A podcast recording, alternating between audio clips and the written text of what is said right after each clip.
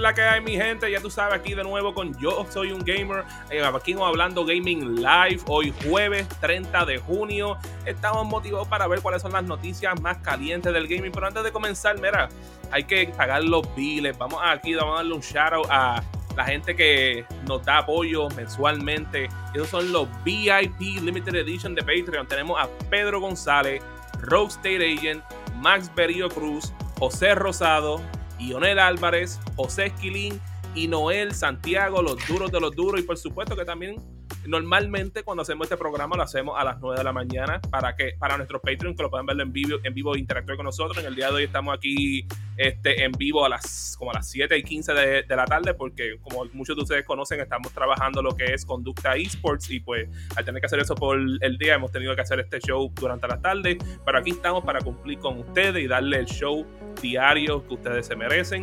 De igual manera, mi nombre es Mario Quinciro y tú sabes, men, yo no estoy solo porque por ahí tenemos, mira, al nene lindo, yo soy un gamer.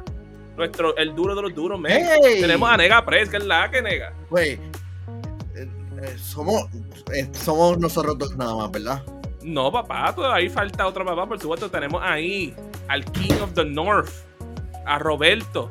What's up, boy? Mario, ¿tú, me acabas de llamar King of the North porque soy hincho Por supuesto, men. Porque, no, men, te, lo voy a aceptar. tú eres. Tú, tú eres de descendencia de Bayamón. Ah, ah, tú estás diciendo que toda la gente de Bayamón es hincha. No, men, que, eh, que, que eh, Bayamón es el North Kingdom, men. Eres parte ah, de la bueno, realeza. Bueno, sí, y, usualmente somos los que atacamos a todo el mundo también, es verdad. Eso es verdad. Ustedes son bien hostiles. Somos, como el Fire Nation en, en, en, Avatar. Pero ya que lo tengo, ya, ya que lo tengo aquí ustedes con ustedes, mira, este yo creo que, también tenemos que enseñar el sponsor del día de hoy, que técnicamente es el del día ayer, pero se nos olvidó, se lo vamos poniendo hoy. Y es que este show está presentado por ustedes por, claro, la red más poderosa y por, por, supuesto el Claro Gaming Championship del 2022 que vamos a estar todavía estamos metiéndole con Nintendo Switch Sports pero lo más importante y por primera vez en la historia del Claro Gaming Championship tú que nos estás viendo ahora mismo puedes competir sin tener que ser cliente de Claro. Cualquier oh, Así mismito en el pasado, si tú participaste en lo que fue el torneo de, de Overwatch en el 2017, si, si, participaste en el torneo de Halo Infinite el año pasado, tú sabías que aunque sea una persona del equipo tenía que ser eh, cliente de Claro para que ustedes pudieran participar. En esta vez, ¿sabes que Nos quedamos como que, ¿tú sabes qué, men? Vamos a vacilar aquí con lo que es Nintendo Switch Sports. ¿Y qué mejor manera? tengo, que, tengo que hasta limpiármelo. O tú estás diciendo que hasta la gente que tiene internet lento puede participar. Así mismo es, bro. No importa de qué compañía tú seas, tú puedes ir ahí a donde nosotros vamos a estar y competir en Nintendo Switch Sports, en, donde pueden... tú me estás diciendo que las personas pueden ir este próximo 9 de julio a Plaza del No, no, no, no. Wait a minute. Ah, verdad, wait, porque ustedes ya cambiaron esto. Yo pensaba que esta era el, las fechas viejas. Pero sí, este próximo 9 de julio en Plaza Caribe Ponce, ustedes pueden ir, no importa de qué compañía tú eres. Tú eres gamer, tú quieres competir, y, pero lo más importante, tú quieres ganar dinero, que tenemos 500 dólares en premios cada día que tengamos el Claro Gaming Championship. Tercer lugar se lleva 100, segundo lugar se lleva 150 y primer lugar se lleva 250 dólares. ¿Tú sabes lo que es tú ir a tu tienda de Claro esta economía? No, no, no, Mario, Mario, yo puedo participar, ¿verdad? Roberto, tú eres parte del crew Using Gamer, por supuesto. tú puedes participar, más también tú eres muy duro en esos juegos, men. Lo mismo Manuel y lo mismo yo, lamentablemente, llego a jugar John Bowling, no me ganan, bro. Y, eso lo probamos. Y eso lo probamos ahí en Cagua, este fin de semana que pasó. Y ustedes lo saben, porque ustedes van a verlo. Pero, pero, men, ¿sabes? 500 dólares en premio. ¿Tú sabes lo que es tú llevarte 250 dólares por estar vacilando jugando Nintendo Switch Sports en tu tienda de Claro más cerca? Mira, bro, por ahí tenemos Plaza Caribe en Ponce, este, esta próxima semana, el sábado. Después seguido por, en Plaza Fajardo, en el Centro de Atención al Cliente en Mayagüez. Tenemos en Plaza del Norte en Atillo. Tenemos en Plaza La América y en San Patricio Plaza. Pero como saben, el próximo es en el 9 de julio en Plaza Caribe de Ponce. Vayan allá, compitan, vacilan, porque créeme que jugando 250 dólares. 250 dólares por jugar Nintendo Switch Sports. Bro, eso es, easy money. Y todos los que no son de Ponce tienen el break de caerle ahí y callarle a la boca a todos aquellos que dicen que Ponce es Ponce y los demás es parking. Así, que representen. Si tú eres el duro de verdad, ve allí compita, men. Es más, ¿Quieres, ¿Quieres ir contra mí, contra amigos en, en, bowling? Si hay break, yo juego contigo y te voy a ganar. Por eso que no puedo competir, lamentablemente. Ah, pero, pero, pero ya que le dimos ahí el plug al Claro Gaming Championship, donde puedes ganarte hasta, este, hasta 250 dólares en premio. Mira, men, vamos a ver cuáles son los temas del día de hoy. Y mira que, este, que hoy sí que tenemos un par de temas interesantes. Uno, yo sé que uno hay uno que Manuel lo va a decirlo por ahí porque yo no lo tengo en este libreto mío. Pero por aquí tenemos este, una pregunta que, que, ahí le tenemos que ver por ustedes, mientras también sigo ahí con los otros temas. El teabagging en los videojuegos, ¿es acoso sexual? Ese es uno de los temas que vamos a estar tocando en el día de hoy. Yo no puedo creer que esto es algo que yo tengo que estar hablando en el día de hoy. De igual manera, tenemos que el presidente de Nintendo le dice que no a la secuela. Mm. Mira, de, nombre, que cuando lleguemos ahí ustedes van a ver qué es lo, qué es lo que significa e, ese, ese título que le pusimos. Por fin hemos tenido el primer vistazo en vida real de lo que es el PlayStation VR 2. Apareció por ahí. Tengo la foto. Por ahí tenemos a Niantic que se encuentra en problemas, lamentablemente. Eso no es algo que queremos escuchar de la gente de Niantic. De igual, manera. de igual manera. Exacto, De igual manera, tenemos a Sega que sigue querer expandiéndose en lo que es el cine y la televisión por una vez y por todas, tratar de dominar el universo cinematográfico de videojuegos. Está muy potente, nadie lo puede parar, pero de eso vamos a hablar misma ahorita. Y por supuesto también tenemos ahí que EA enseñó un poquitito de Skate 4 en su estado pre, pre, pre, pre alfa. ¿qué, ¿Qué otra noticia tenemos por ahí, Manuel? Sí, vamos a estar hablando sobre el God of Drama, ya que hoy iban a presentar la fecha de lanzamiento de God of War, noviembre 20 y algo. Este, pues ha habido mucho drama y acoso a los desarrolladores de este de Santa Mónica Studios. Así que ha habido drama, drama, acoso en un, en un setting de videojuegos. No, no, no, creo. no es a los desarrolladores. Ah, por, lamentablemente el uno y, lamentablemente no, es tan bueno que digamos, pero hey, vamos a empezar, vamos a ver dónde ponemos esa, esa de God of War, pero vamos a empezar ahí con el primer tema del día de hoy y literalmente está algo que se escuchó en el día de ayer y cuando yo lo vi yo me quedé como que en serio está algo que está sucediendo. Personalmente no, no, entendí el por qué, pero yo, yo les pregunto aquí a ustedes, el teabagging en los videojuegos es acoso sexual. Like, yo no puedo creer que yo, estoy, yo, tengo ni que hablar sobre esto, pero aparentemente esto es algo que sucedió, parece que en el día de ayer, parece que... Y yo creo que todo el mundo que ha jugado online, lo más probable en un momento, ha hecho el teabagging en cierto momento, ¿sabes? Like, el que no sepa lo que es el teabagging, teabagging es básicamente como decirte un insulto que tú le haces a tu oponente. En donde tú pones la, este, la encima de tu eh, oponente. Eh, ¿Cómo te, agachas para, eh, En verdad, yo me, pararía para demostrar lo que es, pero no sé si se contaría. El movimiento es prácticamente como que. Así. Es como que Sí, es, una cosa así, Manuel. Este, y pues parece que habían este, este, este servidor en Discord en donde estaban hablando sobre eso. Y llegó un punto que se convirtió bien heated, donde tenías personas que estaban este, diciendo que, que eso no, no, era nada. Tenía otro que estaban como que eso puede, puede ser acoso sexual y parece que vino alguien, hizo screenshot de la conversación, lo puso en Twitter y se ha explotado por ahí. tiene diferentes influencers y diferentes streamers que han hablado sobre eso.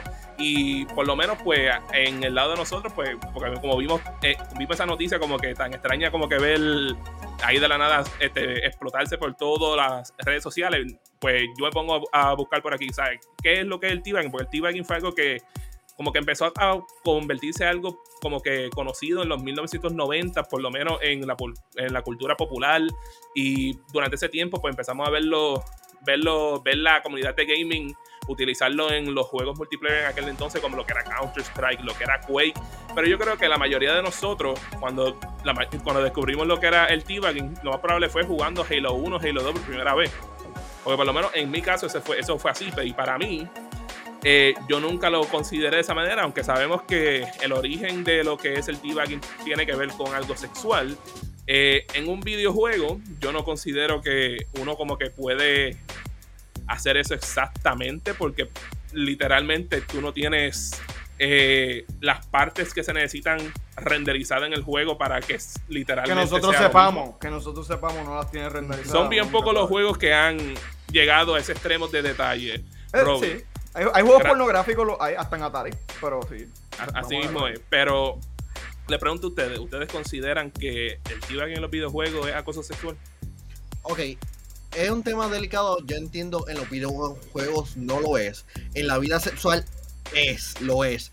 Por el, el hecho de que si no hay consentimiento, si no hay consentimiento, es malo. Si hay consentimiento, como Pero, que cool. Exacto, pero si la, tipa, si la tipa es la que te pide que tú le hagas. si las dos personas, pues, exacto. Si la- Yo si voy a sentir personas- raro ante la, la, la pregunta, ¿verdad? Pero pues, si eso es lo que tú quieres, whatever, you know. Vamos Exacto, pero, pero en cuestión de los videojuegos, no lo es. Yo entiendo, no Sudar. lo es, y por más que, que, que- que se pueda entender, este, yo entiendo que hay personas que podrían ser- sentirse como que, que es más, que podría ser insultante, pero eh, no lo es. Eh, es Yo, yo, yo estoy con Nega en varias cosas, pero antes de decir mi opinión, yo quería hacer una pregunta abierta a ustedes y al público claramente. ¿Quién de estos tres servidores se ve que es la persona más capaz de hacerte teabagging en un juego y por qué? ¿Cuál de los tres tiene más cara Bueno, de yo- que teabagging eh, en un juego? no, yo simplemente, yo rápidamente, como que por cualquier cosa. Porque ¿Tú, tú ahora lo mismo- harías? ¿Tú lo harías? No, y hasta en, y hasta- y hasta en cierta manera, eh, ha- hasta el T-Buying ha evolucionado en cierta manera utilizando los emotes y los sprays en, en otros videojuegos como en Fortnite, que cuando te matan automáticamente las personas rápidamente utilizan este, los emotes para celebrar, pero este, o no. Ok, ok, ok. Hasta ahora hay un voto por Mario. Mario se ve, tiene más cara de que te haría teabagging en un juego. Fíjate, yo pensándolo bien, este, nega, yo no sé si estás de acuerdo conmigo, pero no sé, Mario tiene cara de, de esas personas que no parece que rompen un plato, pero cuando tú miras para el lado, rompe la vajilla completa. No sé, como que... Este, bro, like, yo literalmente, tú sabes, yo, yo creo que en juegos online como que ya es algo que yo no hago, o sea, en los back, back cuando era como un teenager y cuando estaba en mi temprano 20, pues a cada rato eso era, soy mejor que tú, toma este insulto, porque por lo menos así como yo lo veo, yo lo veo como que un insulto en que, mira, men, yo soy mejor que tú en este juego, tough luck, así como yo lo veo. Pero como, el, para como, mí, el, como el GG sarcástico. Es básicamente, es como un, un GG sarcástico. Pero en el caso mío hoy en día, cuando normalmente yo lo utilizo, oddly enough, han sido como que en juegos que son like single player, específicamente. Si, si estoy como que jugando un juego que tiene como que un boss, un boss que es bien difícil de ganarle, y es como que por fin le gana, es como que boom, spam el crush button, o por lo menos si es un side scroller le doy para abajo. Y O como sea, que tú me por estás fin diciendo que. Chris González tiene toda la razón, que tú eres el que más Yes. teabagging aquí entre los tres. Yes. 100%. Wow. Ah, Wow. um, este, Robbie, tu pensamiento PhD. sobre esto. Mira, eh, estoy de acuerdo contigo en par de, sus cosas, de esas cositas. Saludos a Pierre Boston, que dijo que ahí que soy gran tefa. Eh, Robbie, sí, tiene razón. Vivir en, Bay- en Bayamón es prácticamente un juego que Tefa todos los días. Pero, este, esto lo que quería decir es que, como tú dijiste, nega, yo lo veo, yo lo veo prácticamente como un taunt. Como cuando alguien te gana y te está diciendo simplemente yo soy mejor que tú. Eh, para mí el T-Bagging es algo que es unisex. Últimamente yo he visto T-Bagging en los juegos más insólitos del mundo como Smash. By the way, he visto gente Juegos de pelea. Anti-Bagging, que juegos de pelea, en Mortal Mira, Kombat, Robbie, Street Fighter. literalmente. Deja que termine, deja que termine. Yo, yo, yo estaba aquí jugando Sonic Origins. Ah, le gano al boss, le doy para abajo. T-Bagging. Es que ya se ha convertido en algo tan normal en la comunidad de videojuegos que. Y, y- y no es como que solamente lo hacen los, los hombres jugando games, videojuegos, ¿me entiendes? Hay, mujeres gamers y bastante. O sea, ya estamos ahí, ahí en el 2022 y las mismas mujeres gamers te hacen T-Bagging algunas veces. O es como que es un taunt. Yo no lo veo como un acoso sexual. Para mí, acoso sexual es acoso sexual. Cuando tú vienes en un Messenger en un juego, tú sabes, en PSN o lo que sea, y te enteras que una, una tipa es la que te ganó en Overwatch o lo que sea, y de momento, hey baby, how you doing? Como que, sabes, y le insiste y le insiste, eso es acoso sexual, pero es que ya es como que demasiado Yo, parte mí- de la identidad del gaming. Que, Para mí, Pero- para mí el teabag es como tirarte el get good. Sí, como que Pero, pues, pero hay, hay que ver porque hay, hay ciertos pens- hay cosas en que en el pasado pudieron haberse visto de manera positiva y hay que ver cómo esto podría estar este evolucionando grandemente porque mira cómo este el, el- la reacción al N-word de parte de la comunidad eh, gaming ha cambiado de forma dramática. Porque este, aunque es totalmente ofensivo utilizarlo, ya como que no, como que este, por lo menos muchas compañías y muchos influencers han estado diciendo no lo utilices porque el contexto cultural es ofensivo y no deberíamos estar usando. Hay que ver si esto podría, podría ser la evolución de esto. Y, sabes que hay un ejemplo de eso, por ejemplo, me recuerdo que había, creo que fue como para el 2017, hubo un torneo de Killer Instinct en donde le dijeron, no, creo que creo que eliminaron o banearon a un, jugador por literalmente hacer, hacer eso y era como que like en parte lo entiendo porque cuando estás como que en una competencia esports se supone que tú te conductes profesionalmente. Sí, aunque vamos a hablar claro, si hay, si hay un, una comunidad de esports que son, como le dicen, huggerish, en la comunidad del FTC, pero, lo conocemos. I mean, ya, ya, hemos llegado al mundo en que el profesional gaming en torneos de Street Fighter, por ejemplo, han baneado ciertos cosméticos que ellos mismos crearon para personajes femeninos porque enseñan demasiado. O sea, loco, tú mismo creaste esto y lo baneaste. Como que tú eres, son tan sensitivos ya que como que no sé, no sé. Pero en verdad, honestamente, el, el, chat está bien encendido con el tema. O sea, están tirando ahí. Mira, mira el comentario de Kevin Jocelyn. Hasta a mi novia le encanta hacerle t a mi personaje cuando jugamos It Takes Two se pone a reír because it's funny. I mean, es, parte de la identidad del game y también un abrazo a Pierre Boston nuevamente que comentó que, me, que parezco el personaje que se pasa en los prostíbulos de Grand Theft Auto. Roberto y Nega, aquí tenemos un ejemplo en donde el T-Bagging ha ayudado en el amor. Sí. Yo, creo que entiendo. that's beautiful. Yo Qué mejor manera para cerrar el tema, de, verdad. no, pero, pero un último pensamiento sobre esto. Yo entiendo que hay cosas más importantes de de esto y esto es como que simplemente, como dicen hasta ahora en el, en el internet, touch, tienes que tocar la grama, porque sin duda hay, hay cosas más importantes que realmente este, tienen más prioridad y que están afectando a muchas personas. el debugging realmente es, estúpido y, y, por cualquier cosa le hace un DAP y realmente eso merece como que el ban, porque por Dios, ¿quién hace un, DAP hoy día? Manuel. I, I agree, I completely agree. Pero, como les digo, muchachos, este, tú sabes que, este, antes de seguir el próximo tema, les recuerdo, mira, especialmente ustedes que están en YouTube, si no están suscritos, denle subscribe, denle a la campanita, dale like, sigan comentando ahí. Si están en Facebook, dale share de nuevo, like por ahí, dale heart react. Si estás enfogonado, pon el, angry react. Te estás riendo, pon el, pon el, pon el laughing react. Dale like, share, lo que sea suscríbanse, vean nuestro contenido hasta el final, porque nos van a ayudar un montón con eso en la distribución de YouTube y entre muchas otras cosas más, muchachos. Y pero por supuesto, por supuesto. ¿Qué es la que hay, muchachos? Porque aquí por, aquí por aquí viene, bueno, no iba a ir a eso, pero sabes que lo puedo hacer. Y les recuerdo que pueden pasar por yosingamer.com slash shop, donde pueden encontrar la nueva mercancía de Yosin Gamer con la colección Power, donde tenemos, bueno, antes decía que teníamos tres versiones de camisa, dos gorras, un pantalón de, playa y un beanie. Pero tú sabes qué, Manuel. Tú sabes qué, Manuel. Eso ya no es el caso, bro. ¿Sabes por qué?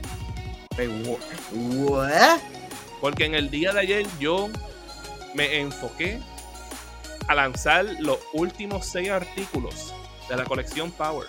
Y se los voy a presentar por aquí. Ok, ya. Ya lo tengo por ahí. No, este es el mío, este es el mío, sorry. Este es el tuyo. Y a Mira, como ahí pueden ver, pueden ver lo que es el bulto de Yo Soy un Gamer Power. So fresh. Eso se ve brutal. Tenemos que yo sé que Lionel Álvarez, si está por ahí, él lo pidió. Él me estaba diciendo, Mario, cuando vamos a ver una taza Yo Soy un Gamer? Tenemos la taza Yo Soy un Gamer, por supuesto. Un abrazo, un abrazo a Lionel que le pidió el bulto a Mario ahí. Dale, Mario. Exacto, Espérame como ustedes saben, yo cada rato estoy aquí tomando, tomando agua de estas botellas de metal. Y tú sabes que también existe la botella de, de, agua insulated de Yo Soy un Gamer. Tú pones agua en esa botella y se va a mantener frío por horas largas. Por supuesto, por alguna razón, Hambo me dijo que hiciera un so tenemos ahí un visor. So si, eh, eh, mirando esa botella, se me está yendo la sed a mí, se me está yendo la Si te gustan los visors, coge el visor, bro. Wow. Mira la, mira la cara de felicidad que tienen esos modelos, se sienten sexy con esa Así mismo es. También, por ejemplo, vamos a ver claro, porque hoy en día los gamers, tú sabes, están mm, fit. So fresh, hacen ejercicio, hacen el cardio. Y tú sabes qué, yo me quedé, pues vamos a hacerle una, una camisa para tú hacer ejercicio. Yo soy un gamer. la, Lamentablemente no llega hasta 3X como normalmente quiero hacerlo, pero hey, llega hasta 2X large y por Tenemos supuesto una gran variedad de tamaños en la mayoría de los artículos. y por supuesto por último tenemos el hoodie de Yo Soy un Gamer Power. Está en dos colores, está en color negro, está en color rojo. Ya tú sabes, men, entren a yosoyungamer.shop, digo, con mala vida, yosoyungamer.com slash shop para conseguir los últimos artículos de la colección Mírala en Power. rojo, Mírala en rojo. Ya está todo disponible. Les digo, esto no va a durar por siempre. Y Pronto es, todos estos artículos van a desaparecer y, y van a, va a venir una nueva colección para reemplazarla. Que ya PR tenemos, Boston está pidiendo los bikinis. Bueno, No, es algo No. que se puede hacer, pero para eso se requiere hacerle por lo menos un énfasis en cuestión de diseño para las damas y ver qué cosas funcionan y qué no. Porque hay que pensar que tenemos damas que le gustan cosas que son girly, como hay, como hay damas que le gustan cosas medio tomboyish. Sí. ¿Por qué no? ¿Por qué no?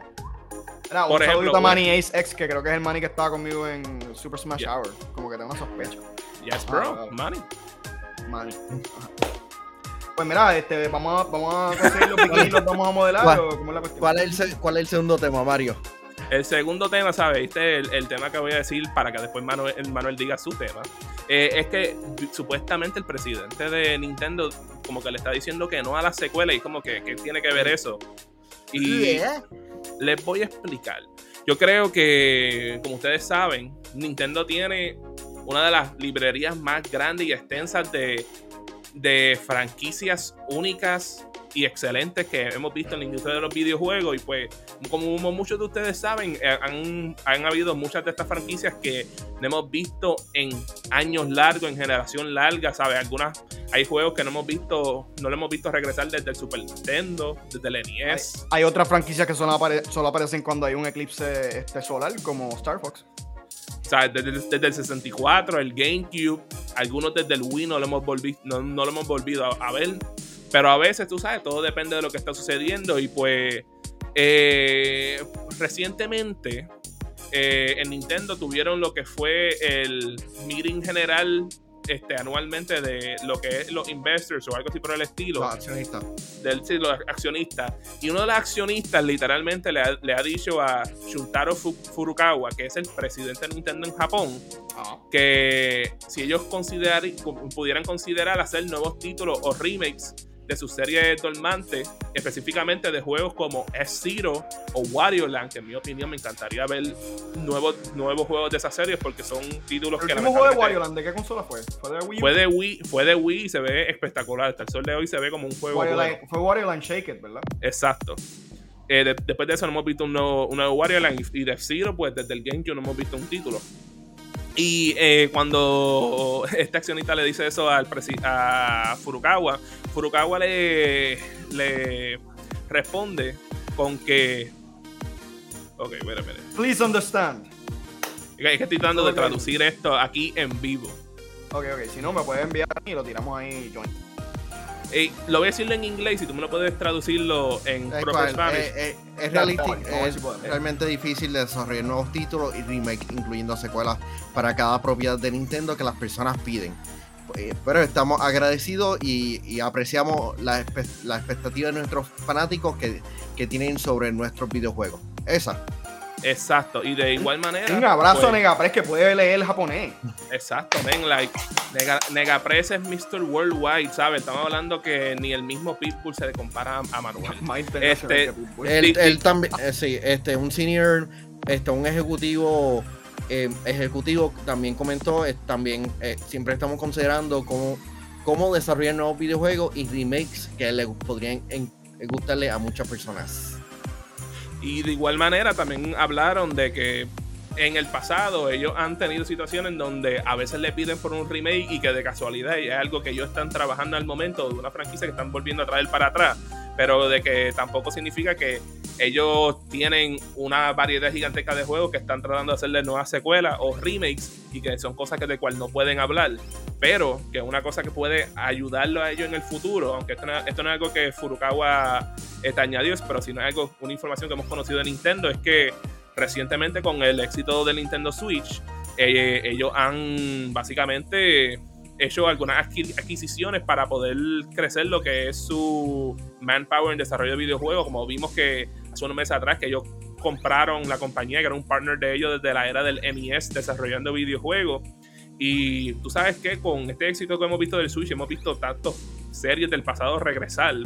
Eh, en algunos casos juegos que no habíamos visto en varios años, como lo que vimos recientemente con Nintendo Switch Sports, que no habíamos visto un juego nuevo desde, técnicamente desde el Wii U, pero en realidad la mayoría de la gente no había visto un juego nuevo de, de lo que era Wii Sports desde Wii Sports Resort en el Wii.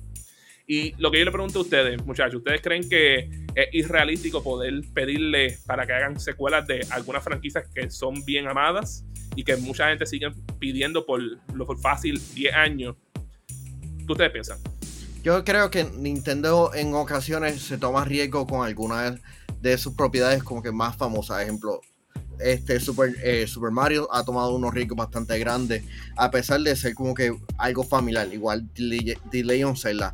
El hecho de que propiedades no sean populares no, no garantiza de que, de que se tomen esos riesgos para hacer nuevos videojuegos. Y, de igual manera no es excusa para ellos olvidarse muchas de estas propiedades, porque sin duda ellos tienen una gran librería, librería pero muchas de, de ellas no han sido este, bien este, manejadas de, una manera eficiente por décadas.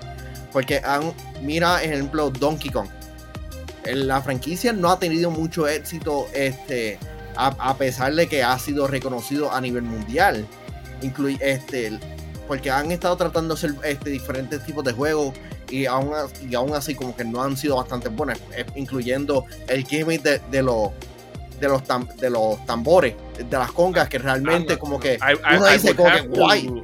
I would have to disagree with that porque. Oh, el, el de carrera tú me estás, tú, tú me estás diciendo que ese. Tú, tú, tú, dijiste que la, que la, franquicia, que la franquicia de Donkey Kong no, no, ha sido exitosa, pero literalmente el primer juego de Donkey Kong ha generado sobre billones de dólares. So, es como que, like, I have to. Tú dices, tú dices el primero en donde apareció Super Mario.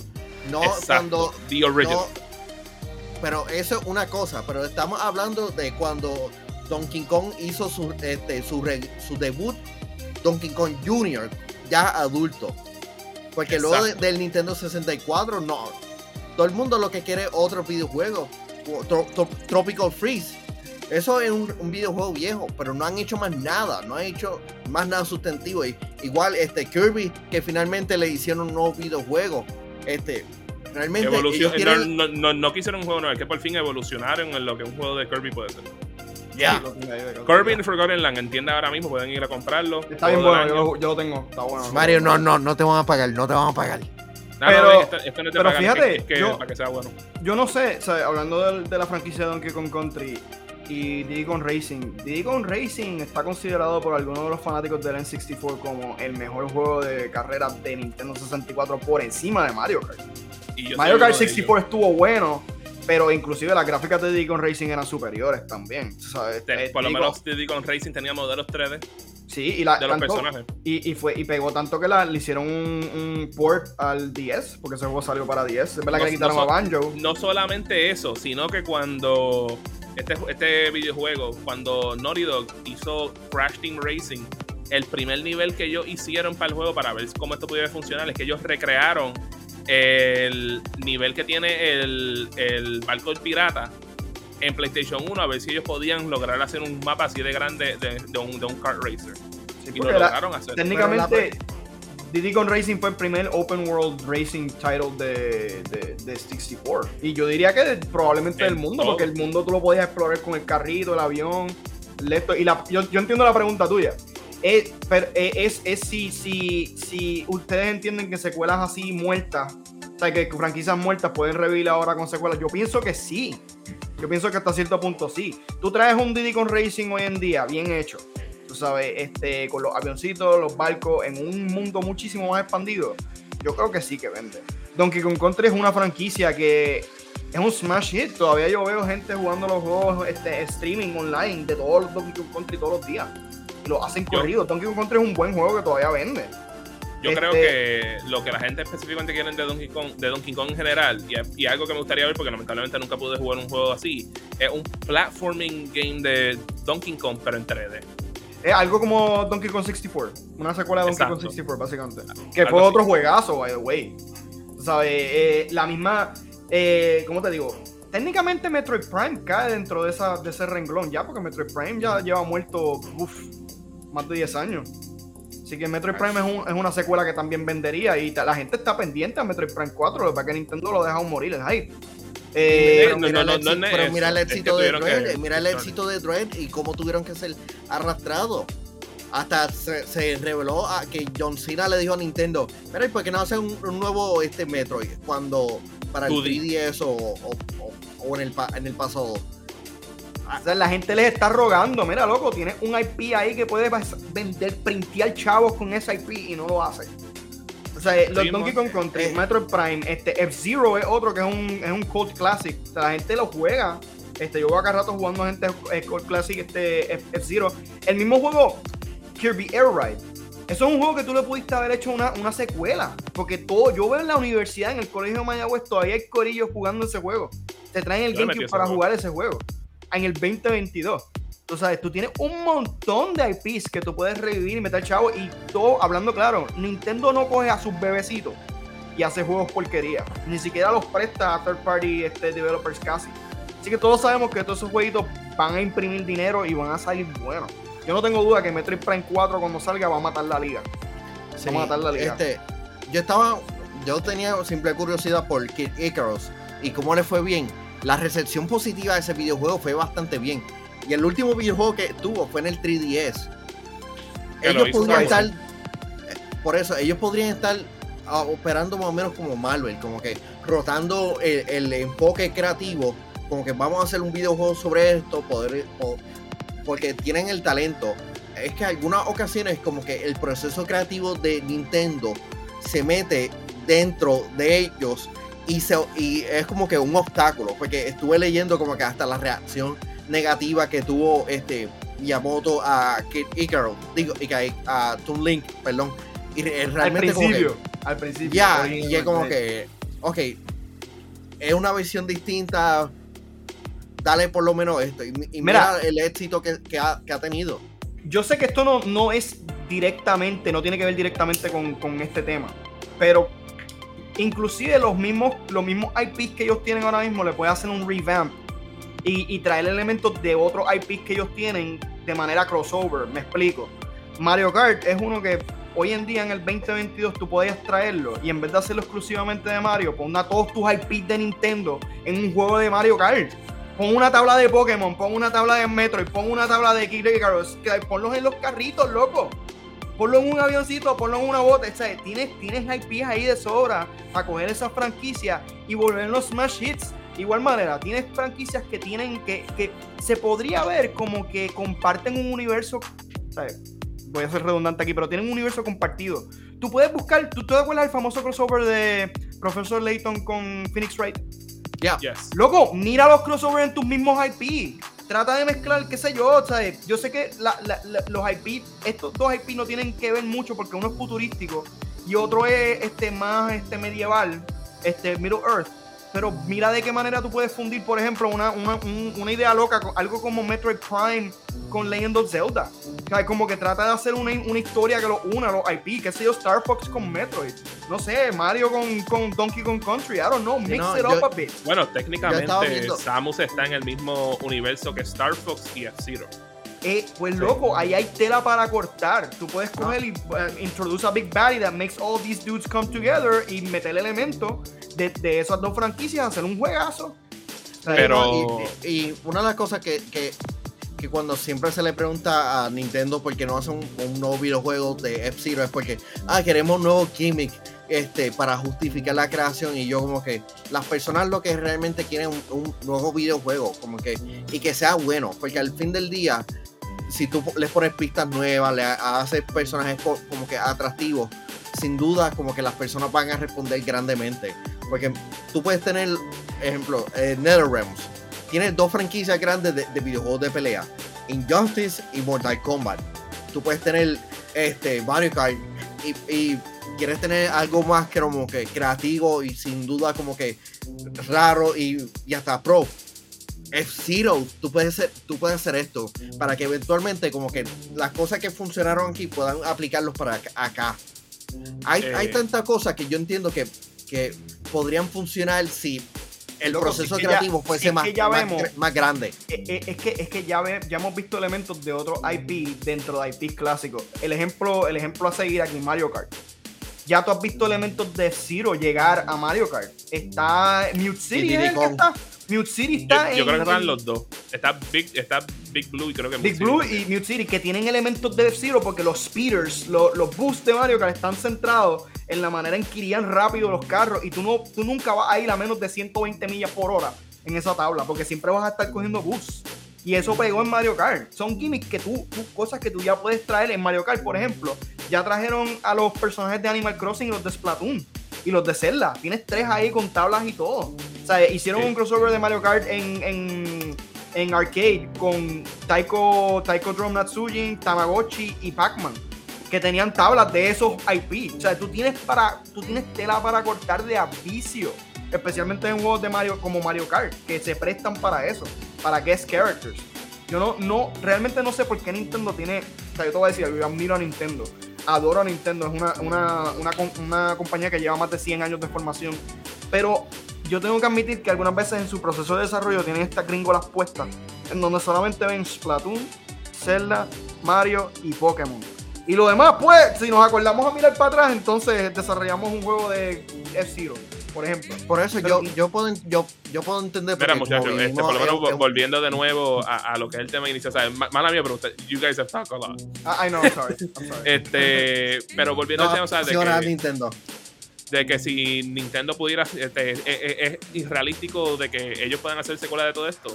Considero, considero que pudiese ser realístico, porque vamos a hablar claro, ellos sacan secuelas de casi los mismos juegos casi siempre, por ejemplo, y no es que sea, no es que quiera hacer un, una queja sobre estos títulos, pero ¿cuántos juegos diversos de Mario como Mario Golf, Mario Party, Mario Strikers, este Mario Baseball, Mario Ma- Baseball. Mario Baseball. Entonces, yo me quedo como que, like, yes, those are fun, específicamente para personas un poquito más jóvenes. Aunque hay unos juegos de, de esos ahí que están este, heavy duty. Y yo me pregunto, como que, mira, men, si tú le dijeras a las personas que están encargadas de crear este- estos videojuegos, enfocarse en alguna de estas franquicias, ¿tú no crees que pudiese ser posible de esa manera? Porque vamos a ver, claro, o sea, tienes varias franquicias que puedes traer de nuevo para atrás. Tienes, por ejemplo, Zero se lleva hablando por varios años. Por lo menos Metroid en parte ya volvió con Dread y tal. sabemos que Metroid Prime 4 está siendo trabajado. Star Fox, pudiste hacerlo aunque sea un remaster de lo que fue Star Fox Zero al Nintendo Switch y por lo menos tenerlo en esa consola o tirar un juego completamente nuevo. De igual manera tienes, pues, tienes títulos como Punch Out, que tuviste un juego como ARMS que no vendió tan bien como lo que fue, lo, como lo que fue Punch Out. Pudiste traer ese videojuego y traerlo de esa manera. Eh, lo que dijo el accionista de un juego de Mario, de como que Mario, de Wario Land, yo considero que se pudiese pegar hoy en día porque el gameplay de Wario era completamente diferente a lo que veíamos en los juegos de Mario tradicional. Entre muchos otros más, por ejemplo, no hemos visto un juego de Golden Sun desde fácil como el Wow. 10, creo que fue. El último, el último que ellos tiraron, y eso es un RPG de ellos clásico, ¿sabes? Y aunque ellos le han ido muy bien con este, su partnership con Pokémon y con Fire Emblem, ese es un título que pudieran traer para atrás, que potencialmente con el poder que tienen hoy en día pudiese ser algo aún más grande, entre varios títulos más que tienen por ahí. Yo lo que, Es que considero es- tú- más, es más Mario, yéndonos, uniendo tu opinión y la mía. Porque uno usar esos IPs que están vivos ahora mismo para revivir los clásicos. Tú dijiste, tú mencionaste, tiene Golden Sun, tiene Fire Emblem. Loco, en el próximo Fire Emblem pon un guest character de Golden Sun para que la gente vaya a, a- a recordarse. Mira, este, Pero- este personaje existe. Pero, volvemos como que. Sí, pero volvemos a parte de lo que ha sido como que una discusión que hemos tenido en episodios pasados sobre si mantenemos como que la nostalgia por, por franquicias conocidas o exploran como que nuevas propiedades también. Porque sin duda bueno. tienen, tienen que hacer un balance entre las dos cosas. Porque mira eh, el gamble que se ha tomado este PlayStation en cierta manera con muchos de esos IPs que, que han estado presentando durante los pasados años. Aunque Naughty Dog eh, sigue siendo como que uno de los proyectos, sigue siendo uno de los estudios más grandes, pero lo que han estado lanzando du- durante los pasados años han sido como que éxitos. Pero muchas personas hoy día están diciendo, dame algo nuevo. Tienes Bueno, toda la razón. Tienes toda la y- Obviamente y- es cool tú explorar IPs nuevos. porque yo, o sea, tienes toda la razón. Pero el problema es que cuando eso pasa, Nintendo termina con juegos como ARMS. Que, again, la gente tenía posibilidades, era un juego que tenía su gimmick, porque tenía su gimmick, nadie se lo puede quitar. Era como que tienes el Switch, hazte esto con las manos, o sea, trata de explorar cómo puedes extender las manos, cómo puedes moverte, combo, bla, bla. Pero, en mi, en mi opinión, cuando se han tirado esos IPs nuevos, como que esos IPs nuevos se parecen demasiado a otros IPs que simplemente pudieron haber revamped con esos conceptos.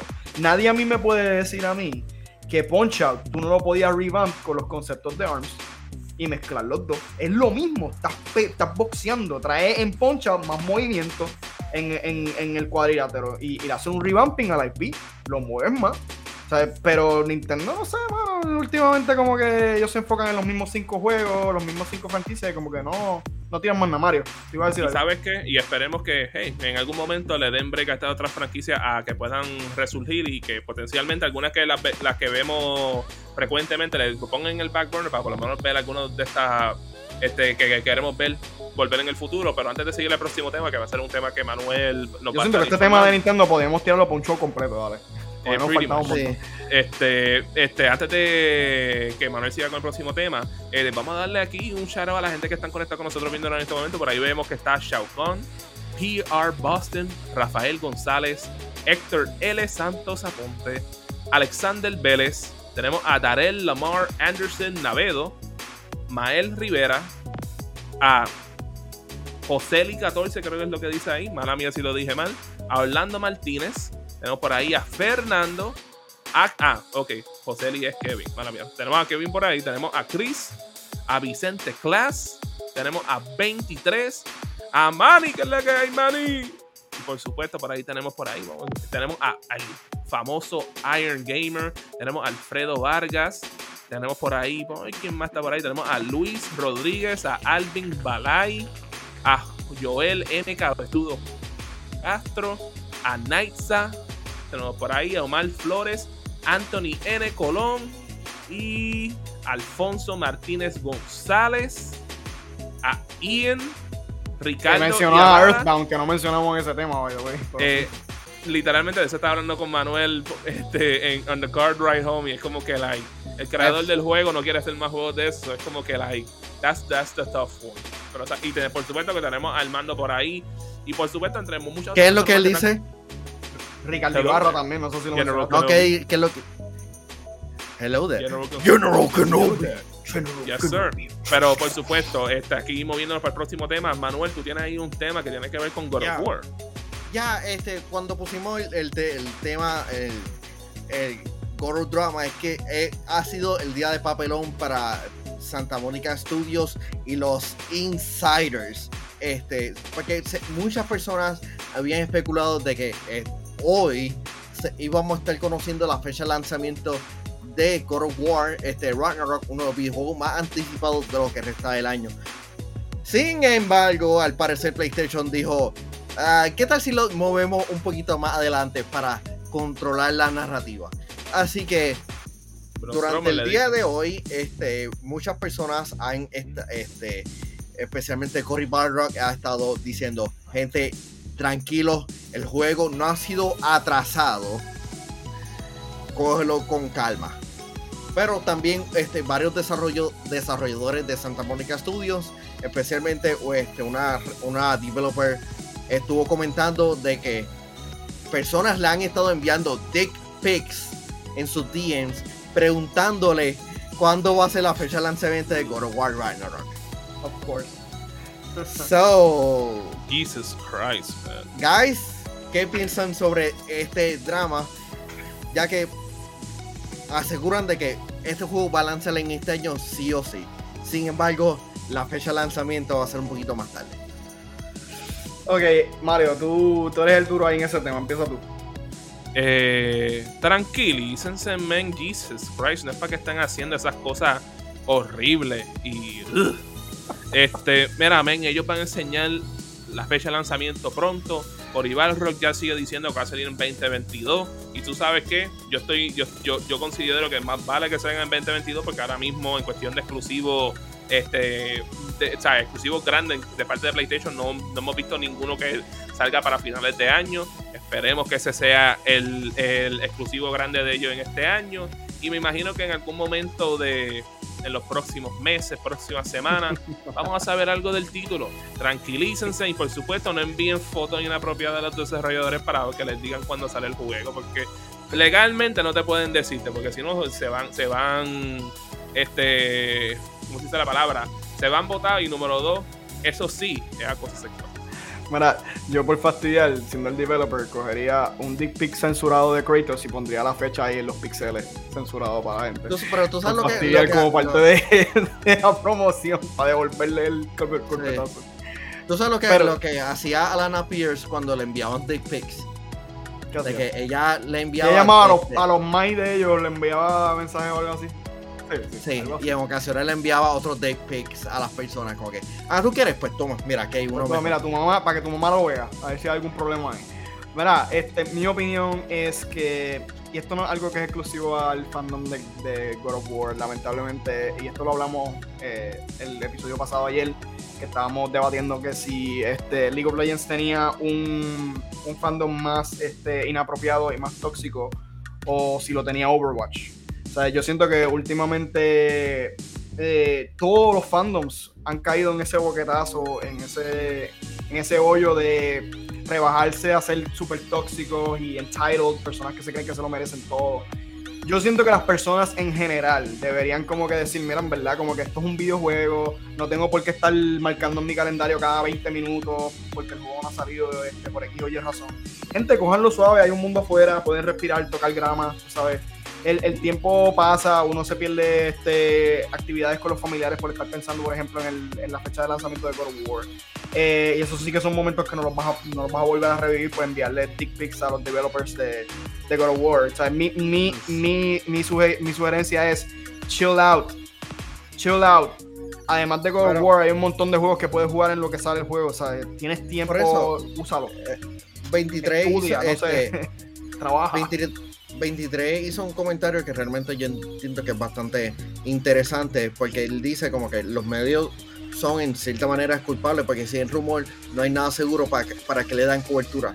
Yo entiendo que es la, la necesidad de los, de los likes, de los clics y todo esto que, que estamos como que eh, que muchos medios, especialmente nosotros, porque somos medios, necesitamos eso para este, sostenerse. Y realmente ahí le toca a las personas apoyar a las personas que realmente post- este, colocan y, te- y son honestos y que no están como que poniéndote Claro. como que noticias, porque este, mira los, los el comic book resources de la vida que ponen como que 40 mil rumores, como que a, Eh. a base de, de- de- de diferentes cosas. Yo entiendo que hay responsabilidad de parte de los medios y de la audiencia en esta ocasión. Mira, yo, yo, yo comparto la misma visión que tú. Eh, yo vengo de una familia que, pues, tú sabes, está bien ligada a los mismos medios. Este, que tengo familiares que trabajan en eso. Y yo tengo que admitir que los medios han evolucionado a un punto en que yo digo que hasta todas las ramificaciones de los medios se han vuelto como que. ¿Tú te acuerdas como lo- los únicos medios que tenían eso, eso- esos artículos que eran como que, ah, sí, rumor, que si esperando una op- opinión, antes eran los que buscaban celebridades, los de arte y todas esas cosas. Es, eh, ese estilo de, de- noticias se ha expandido a todo, a lo que es el gaming, a la política, a vida real, hasta las ciencias. Como que los medios viven a la expectativa de lograr sacar como que una reacción siempre de todo, de todo, aun, eh, aun cuando el tema no tiene nada que ver con esa compañía. Por ejemplo, cada vez que hay un movimiento político en los Estados Unidos, rápido tú ves este Kotaku, por ejemplo, o IGN buscando reacciones como que ah, hubo este movimiento político y se, y se, y se quitó derecho a X o Y cosas. ¿Cuál es tu, cuál es tu reacción, este Niantic? ¿Cuál es tu reacción, este Naughty Dog? ¿Cuál es tu reacción, Nintendo? Y si no reaccionan, porque el trabajo, vamos a hablar claro, el trabajo de una compañía es tratar de mantenerse neutral ante todo y simplemente vender. Eh, para mí, que una compañía tenga una opinión política no, no me hace comprar sus cosas o, unirme más a ellos, no me importa. Realmente yo lo que quiero es el, el, el- producto que tú estás generando y eso es lo que me interesa. Pero este- estos medios están enfocados en sacar una, reacción de personas famosas, de, de compañía, y, buscan que la gente como que le tenga odio a esas cosas. Como que si tú no, como, como consumidor de, mi, de, mi, de mis medios, de mis escritos, no reaccionas negativamente ante lo que dijo Ubisoft, por ejemplo, tú estás mal, tú eres lo que está mal en el mundo. Y es como que, loco, eso no es así, ¿sabes? Como que esto, it's just business, you know, it's just business. Let things go. Let things y, go. habla, y tú sabes qué, Robbie, hablando de business, we need to conduct some business here, ¿verdad, Manuel? You know why? Pues tú sabes qué es lo que viene por ahí, Manuel. Por supuesto que lo que viene por ahí es el Claro Gaming Championship 2022. Ya comenzamos lo que fue este pasado 25 de junio en Plaza Centro Cagua, en donde estuvimos jugando Nintendo Switch Sports, donde tú, persona que me está mirando, en que viva aquí en Puerto Rico, tú no tienes que, por primera vez en la historia del Claro Gaming Championship, no tienes que ser cliente de Claro para participar del Claro Gaming Championship. Tú le puedes caerle a una de las tiendas que vamos a estar, que esas tiendas son en Plaza Caribe en Ponce, en Plaza Fajardo, pues por supuesto en Fajardo. El centro de, de acción al cliente, digo, ¿cómo que de acción? El Atención. centro de atención al, al cliente en Mayagüez, De en reacción. Plaza Norte en Atillo, en Plaza La América en San Juan y por supuesto en San Patricio Plaza en Guaynabo. Caila ahí, puedes ganar. Tenemos 500 dólares en premios por cada día de torneo. Tercer lugar se lleva 100 dólares. Segundo lugar se lleva 150 dólares. Y primer lugar se lleva 250 dólares. ¿Tú sabes lo que es tú ganar? Llevarte 250 dólares por estar jugando Nintendo Switch Sports, que eso es un vacilón. Llégale a tu tienda de Claro más cercana. Ahí tenemos, vamos a estar en nuestras páginas de redes sociales como Facebook y Instagram promocionando cuáles son las fechas de estos torneos para que le caiga ahí a tu tienda de Claro más cercana. Vaya a competir y si no, mira, men, si tú quieres ser el duro, el que tú, el que tú ganes en, un día no significa que ahí no puedes participar más nada. Le puedes caerle al otro y ir a competir ahí. Mira, Mario, y claro, no tiene un premio así por el lado para, tú sabes, los los los- los- los internet show hosts más brutales que hay. Como Bueno, men, impresos ahí para nosotros, no este, sé. O Internet Show los que Host, compiten. cualquier persona puede competir, excepto toda persona que se ha involucrado con Yo Soy un Gamer, so nosotros Ah. no podemos, lamentablemente, pero, pero cualquier otra persona que vive Can- aquí en Puerto Rico Can, que can quiera I, can vacilar, I like quit just to be in the tournament then come back to the no company? papá, porque es que ya está empezó, Oh. ya tú estás como quieran en el mismo periodo, men. De nuevo, men, a mí no me dejaron competir porque yo soy muy bueno en bowling y eso se capturó, ustedes van a ver eso. Ah, una exhibición para nosotros estaría cool, fíjate. no- Es- no eso hay eso idea, sí lo podemos hacer, sin dinero, sin nada, pero de- eh, aquí... Bueno, vamos a apostar, el- vamos a apostar. el pueblo de Puerto Rico, caíle ahí al Claro Gaming Championship. Por ir ahí a vacilar jugando de Nintendo Switch Sports, ganarte 250 dólares o 150 o 100. Era men. Baja para allá y vacila con nosotros en el Claro Gaming Championship. Y recuérdense que, claro, es la red más poderosa del gaming. Let's go. Me- Mira, y no, es- no es que yo quiera seguir con el tema anterior, pero es que hay varios puntos este, interesantes en el chat. Eh, PR Boston mencionó la cultura de cancelación del mundo está polarizando y yo estoy de acuerdo con eso. Para mí, hola. lo que era el Sí cancel culture no. siempre fue un problema desde el principio. Yo no sé de ustedes, pero Um, no, X. Es que es que depende, siempre ha habido este cancel, eh, cancel culture, porque mira la Dixie Chick cuando se opusieron a la guerra de, de Irak en, en el 2001, como que a ellas las cancelaron severamente. Hay, hay que ver realmente qué tipo de cancelación están haciendo y si se, se la merita, porque mira lo que ha pasado con este, ay, Ezra Miller. Que muchas personas como que no, no, no, porque él, él realmente tiene serios problemas. Igual David Dobrik, y ciertas personas que realmente, depende de la situación, mere- merece las consecuencias, porque esa es la palabra realmente consecuencias. Pero Mario, Venga. ¿cuál es el próximo tema? Y que gracias, porque eso es lo que te iba a decirte. Pues por supuesto, aquí el próximo tema es que, mira, men, este, parece que por fin por ahí alguien se zafó y por fin hemos visto el primer vistazo del PlayStation VR 2 en vida real. Y todo tiene que ver, viene por ahí por la foto, Manuel, que yo. lo O, sea que ahí, viene, viene, viene Beat Saber 2. ¿O no? Eh, bueno, más vale, men, este, puedes quitar aquí la promo un momentito, Manuel, mala mía. Sí, sí, Estoy- estamos tirándonos un Mike Wazowski aquí ahora mismo y está tapado ahí. un, un- un Mike Wazowski. Y es que eh, el Indie Dead Big Planet Games parece que vinieron, le parece que le llegó su, su, su, su nuevo jefe y se quedaron como que, eh, a diario, parece que uno de nuestros juegos va a venir para el, el nuevo. Y lo más brutal es que, ¿sabes? Aunque ya PlayStation había enseñado un sneak peek de lo que iba a ser, lo que era el GS, pero nunca lo habíamos visto en persona. Esta es la primera vez y sabes que te voy a ponerte ahí para que veas la foto, pero más grande, Manuel. Uh, qué sexy. Ah, ok, vamos a hablar claro. la verdad que esta gente son unos idiotas. El, eh, el hecho de que Sony no ha revelado oficialmente en fotos que no sean este, en mockups 3D del PlayStation VR 2. Y una compañía que está desarrollando este, videojuegos para la consola hizo esto.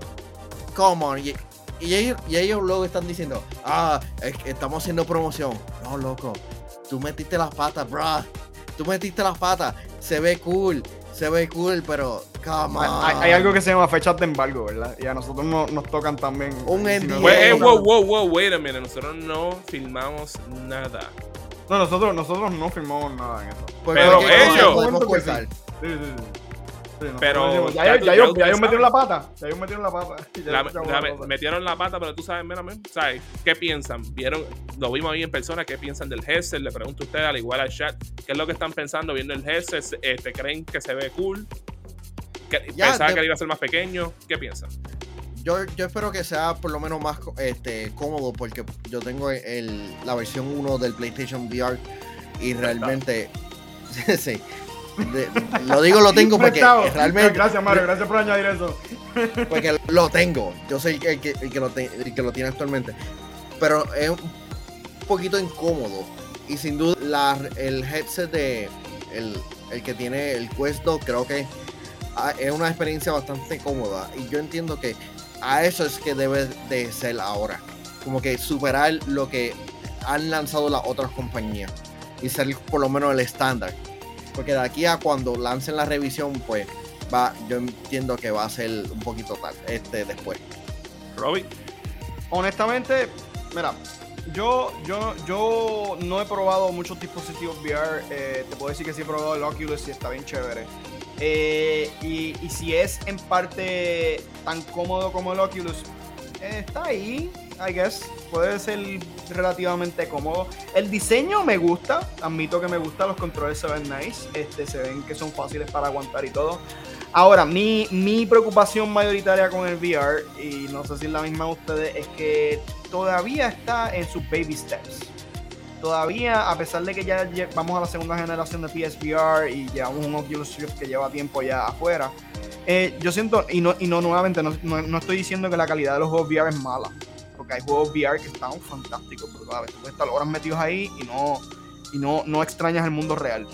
Pero, pero, es que no encuentro que la cantidad de juegos que han lanzado para VR en todas las consolas que han salido, ergo consola Oculus, PSVR, etcétera, como que son una cantidad suficiente para yo decir como que wow, de verdad quiero comprar el PSVR 2, brutal.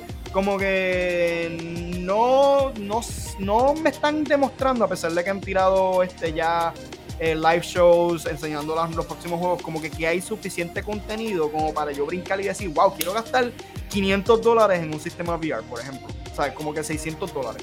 Como te- que yo no quiero tener un piso de papeles caro. Yo quiero tener algo que yo use, ¿me entiendes? Y, y te, y te entiendo, Robbie, porque por ejemplo, en el caso mío, este, yo originalmente me compré un PlayStation 4 Pro porque ese PlayStation 4 y, eh, te iba a ayudarte para que los juegos de VR corrieran un poquito mejor. Y en el caso mío, lamentablemente fue que cuando yo logré conseguir ya el PlayStation VR, ya para ese- digo, eh, digo, el PlayStation 4 Pro, para ese tiempo ya el PlayStation VR que, que estaba, teníamos, ya estaba outdated comparado a los demás que estaban en computadora y yo me quedé como que día tremendo, like, y este, como que like, quiero eso porque en mi caso, desde que soy un niño pequeño, cuando vi la película de, creo que fue la de First Kid, que tenía esa escena que era en, el mall, que jugaba un juego VR, yo me quedé como que, wow, yo quiero algún día poder probar eso. Y siempre me quedé con eso este, con- conmigo, de, de que yo quiero meterle a lo que sea virtual reality.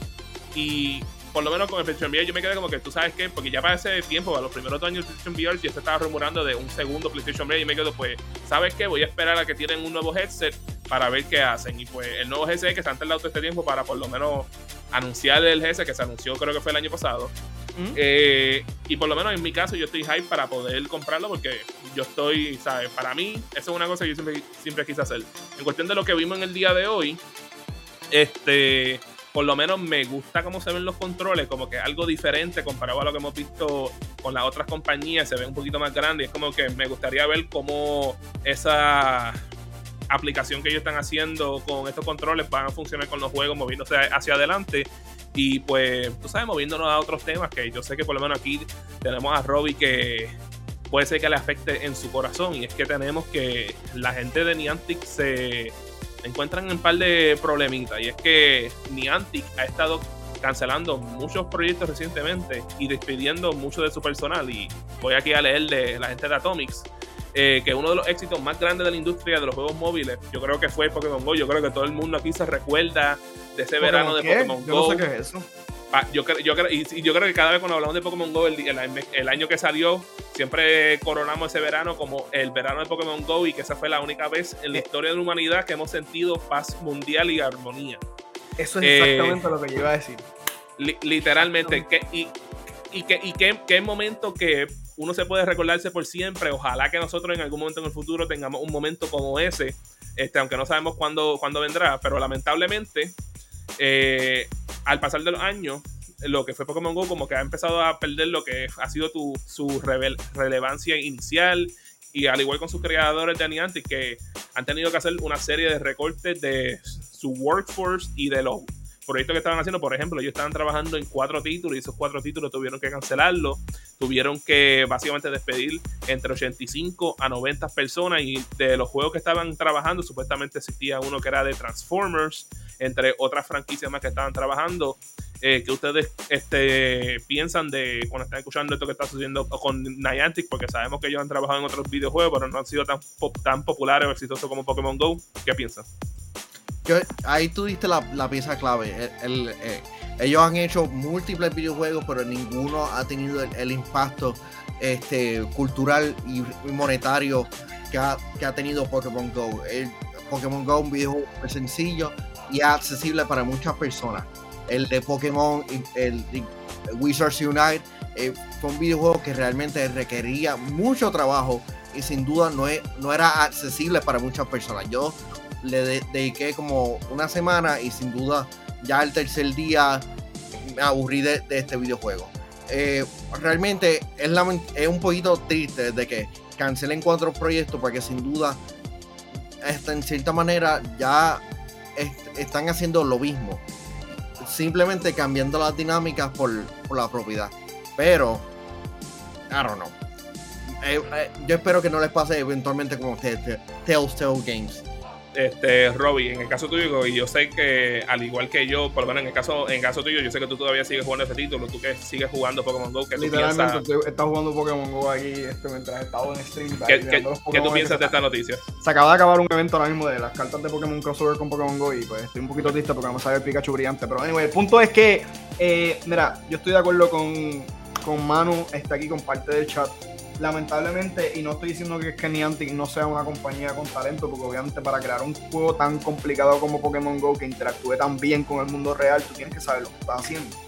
Eh, y la verdad es que Pokémon Go, a pesar de que tiene sus defectos y sus cosas que llevan rotas hace tiempo, es un juego bien entretenido. O sea, gracias a Pokémon, yo, yo, Pokémon Go, yo tengo que admitir que yo descubrí muchas cosas en el mundo real. O sea, yo fui a New York y encontré estatuas que nunca. Yo vivía en New Jersey y yo iba a janguear en New York y, gracias a las fotos en Pokémon Go yo encontraba estatuas que yo ni sabía que estaban ahí cuando yo caminaba y estaba con mi enfoque en el mundo real y conocí muchísima gente con ese juego. No obstante, este es que Pokémon, honestamente, para mí es uno de esos IP, es una de esas, de esas propiedades intelectuales que funciona con el concepto del mundo real. El tú querer capturar Pokémon en un mundo real ha sido el sueño de todo nene de 12 años desde el 1998. Vamos a ver, claro. Ah, y los nenes menores que eso. Todo el mundo es fanático de Pokémon. Inclusive hay gente de 65 años plus que se ha vuelto fanático de Pokémon con Pokémon Go.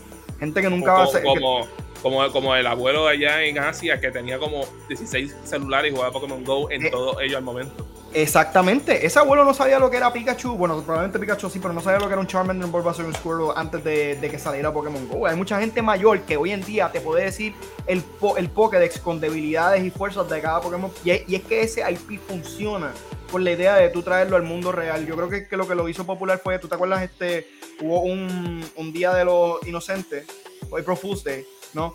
Que este, trajeron el concepto al mundo de Google Maps y ahí fue que todo el mundo se motivó buscando Pokémon y ahí fue que salió la idea de Pokémon Go. Yo me recuerdo que yo competí en eso. Y yo también, yo encontré los 150, a, a, mí me falta A, a, Mario le salió este, un Pokémon que acaba de hacer que desaparezca. Yo creo que Mew está haciendo su magia. Pero, anyway, y tenemos la. Ah, ahora, ahora está de vuelta este Mario. ¿Cuál fue, este, cuál, este, yo, yo, creo, yo creo que el único que a mí me faltó de eso que hicieron con, con Google Maps, si no fue Mewtwo, fue Dragonite o Mew. Eh, pero me faltó uno. Y Mew era el único que cambiaba posición. Mew era el único que cambiaba posición. Yo creo que fue Mew. Y, pero por lo menos en, en mi caso, con esto que hemos visto de Niantic, ¿sabes? Ellos hicieron, hicieron una revolución ese verano de Pokémon Go. Yo lo que considero es que ellos tienen que evolucionar como compañía, evolucionar en qué es lo que pueden hacer en juegos móviles y en su gameplay. De hecho, potencialmente juegos ellos tienen activo ahora mismo? Está Pokémon Go y ellos tienen Pikmin Ingress, Bloom, ¿verdad? Ingress, Pikmin Bloom y Pokémon Go. Ajá, que, por lo que escuché de Manuel, ellos trabajaron en el Hogwarts Legacy, ¿verdad, Manuel? Ya. Este, que ya lamentablemente ese juego yo creo que ya no está disponible. creo que lo cerraron. It is dead, it is dead. Eh, el, el, juego murió y, ¿sabes? Yo me, y lo que hemos visto es que, y porque eso es una cosa que yo noté, porque yo bajé en una, este, ¿cuál fue el primero que le dije? Sí, ellos, lanzaron, este... el, el que, el que salió antes de Pokémon Go, que empieza Ingress. con Ingress.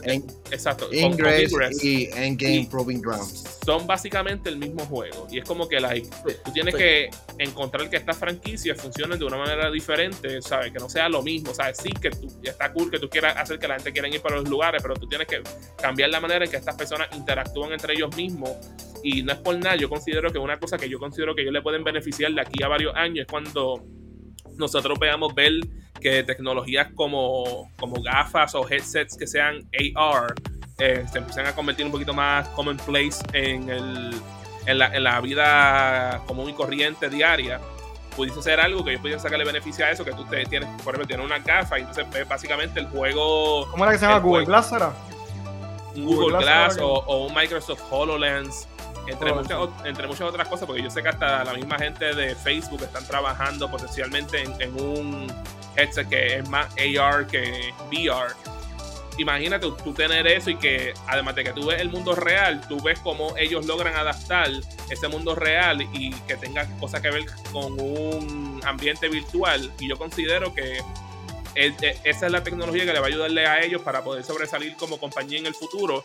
Y quién sabe si algún día deciden hacer un, un Pokémon Go 2, que by the way, que ojalá que te logren transferir los, los Pokémon del juego anterior para el nuevo.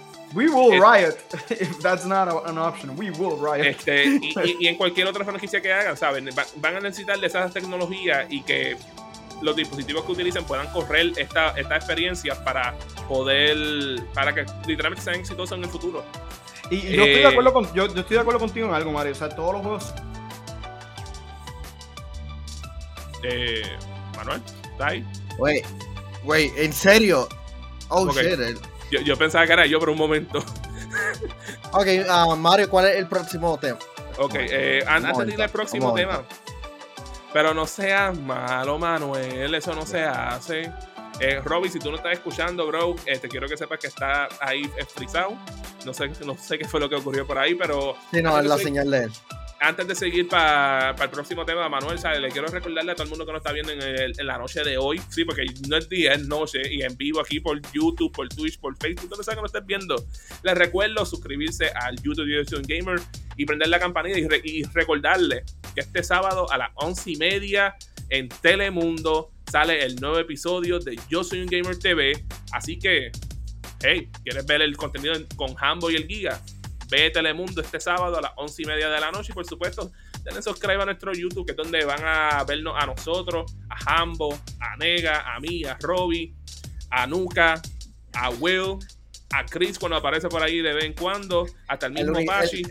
Sí, el, by the way, este, Happy Birthday Pachi, este, y y que la pases bien este nuevo año lleno de bendiciones y muchas cosas. Awesome. Yes, sir. El, el, universo de, Joseph Gamer está creciendo. Me gusta esto, me gusta esto. Este, pero vamos, antes de seguir para el próximo tema, este, tenemos señales de vida con Robbie y Manuel. No te, no, no, no te ha enviado ningún mensaje.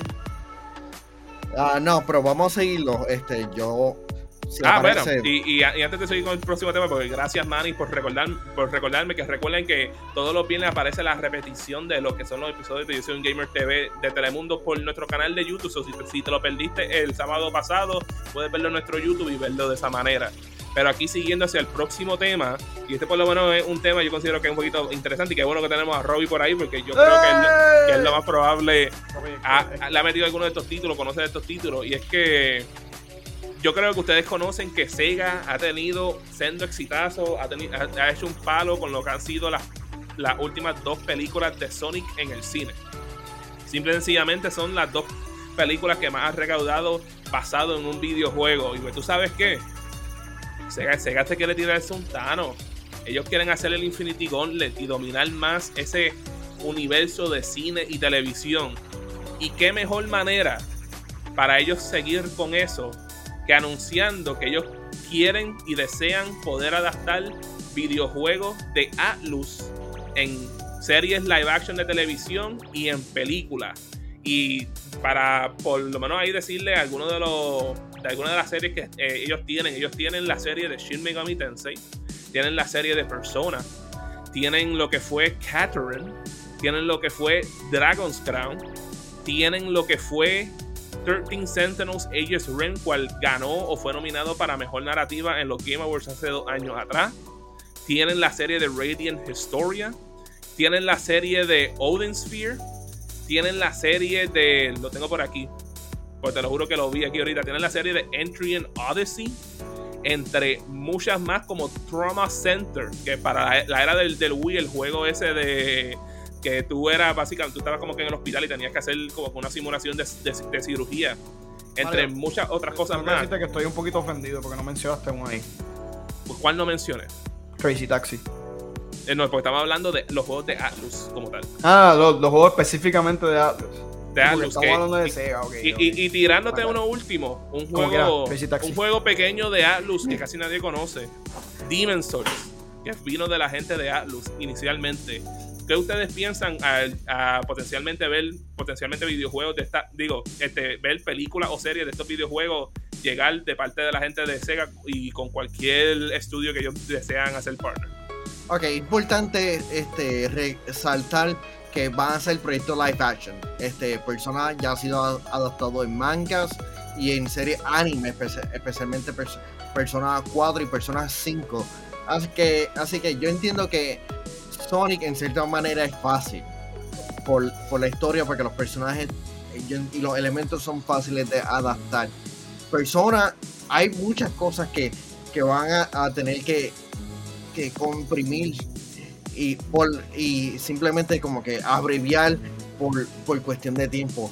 Especialmente va a ser bien complicado como que adaptar, yo entiendo, personas, no importando si es en Japón o, en Estados Unidos. O hasta en Bayamón. es complicado como quiera. ah, No, no, dale, Robbie, dale. Yo comparto el, sentir de Manu. Este, lo que pasa es que yo siento que IPs, específicamente como los de Persona, los de Shin Megami Tensei, son tan ridículamente abstractos que para tú adaptarlos a un medio realista, aunque los trates de hacer lo más realista posible, no se va a sentir como que. Ah, no se va a sentir ahí. No, no, no creo. Honestamente no creo. Yo prefiero que sigan bregando con anime este, manga y que simplemente hagan películas animadas de calidad, CGI, no sé, como que algo así. Pero no sé si live action es lo mejor, ¿verdad? Tú, sabes que yo considero que por lo menos que con la serie de Persona, por lo menos lo que ha sido Persona 3, 4 y 5, este, que por lo menos son los más conocidos de la serie yo considero que eso, pudiera funcionar porque literalmente tenemos ahí series como lo que es Euphoria, que, básicamente son chamacos de high school este, pasando por cosas que suponen que no tengan que pasar. Vamos a ver, claro, los juegos de Persona are pretty messed up en, en contenido que uno ve. Este, yo considero que pudiese funcionar con el current landscape que está ahora mismo. Personalmente, el que a mí me interesaría de verdad, bien brutal, de, de esos juegos que por lo menos mencioné, yo considero que Catherine ese sí que sería interesante porque en cuestión de historia es como que esta cosa super weird y, puede funcionar en parte como si fuese como que algo de horror, pero también con comedy relief. Y como que algo como que pudiese funcionar de esa manera y hey, tú me dices a mí una serie de No Demon's Souls, eso estaría como que para mí, Mira. yo, yo vería eso. Espe- específicamente, Mario, ¿tú te acuerdas de Persona 2? Yo sé que salió en PlayStation 1. Eh, ¿Fue Persona 2 o Persona 3? El que salió en PlayStation 2. Eh, los que salieron en PlayStation 2 fueron Persona 3 y 4. Y Ah, después pues el- Persona el 3 lo 3 pusieron en, en PSP. ¿Cuál es el que tú tienes que hacer así para sacar los. I los no idea. Porque hay no uno de idea. ellos que, que literalmente los personajes se disparan en la cabeza con una pistola como que espiritual y de ahí salen los, los personas. Estoy tratando de recordar cuál es. me cogiste. De verdad, no tengo. Eh, Chris, no lo hicieron, pero lo publicaron. Técnicamente, en la caja aparece el logo de Atlus. Yo lo que siento es que si ese específicamente ese juego lo van a adaptar, si la- las secuencias de la escuela, obviamente es como dice este Chris, o sea, hay, hay, hay elementos de vida real en la escuela, sí, obviamente esas partes, como en el caso de Euforia, se pueden traer a la vida.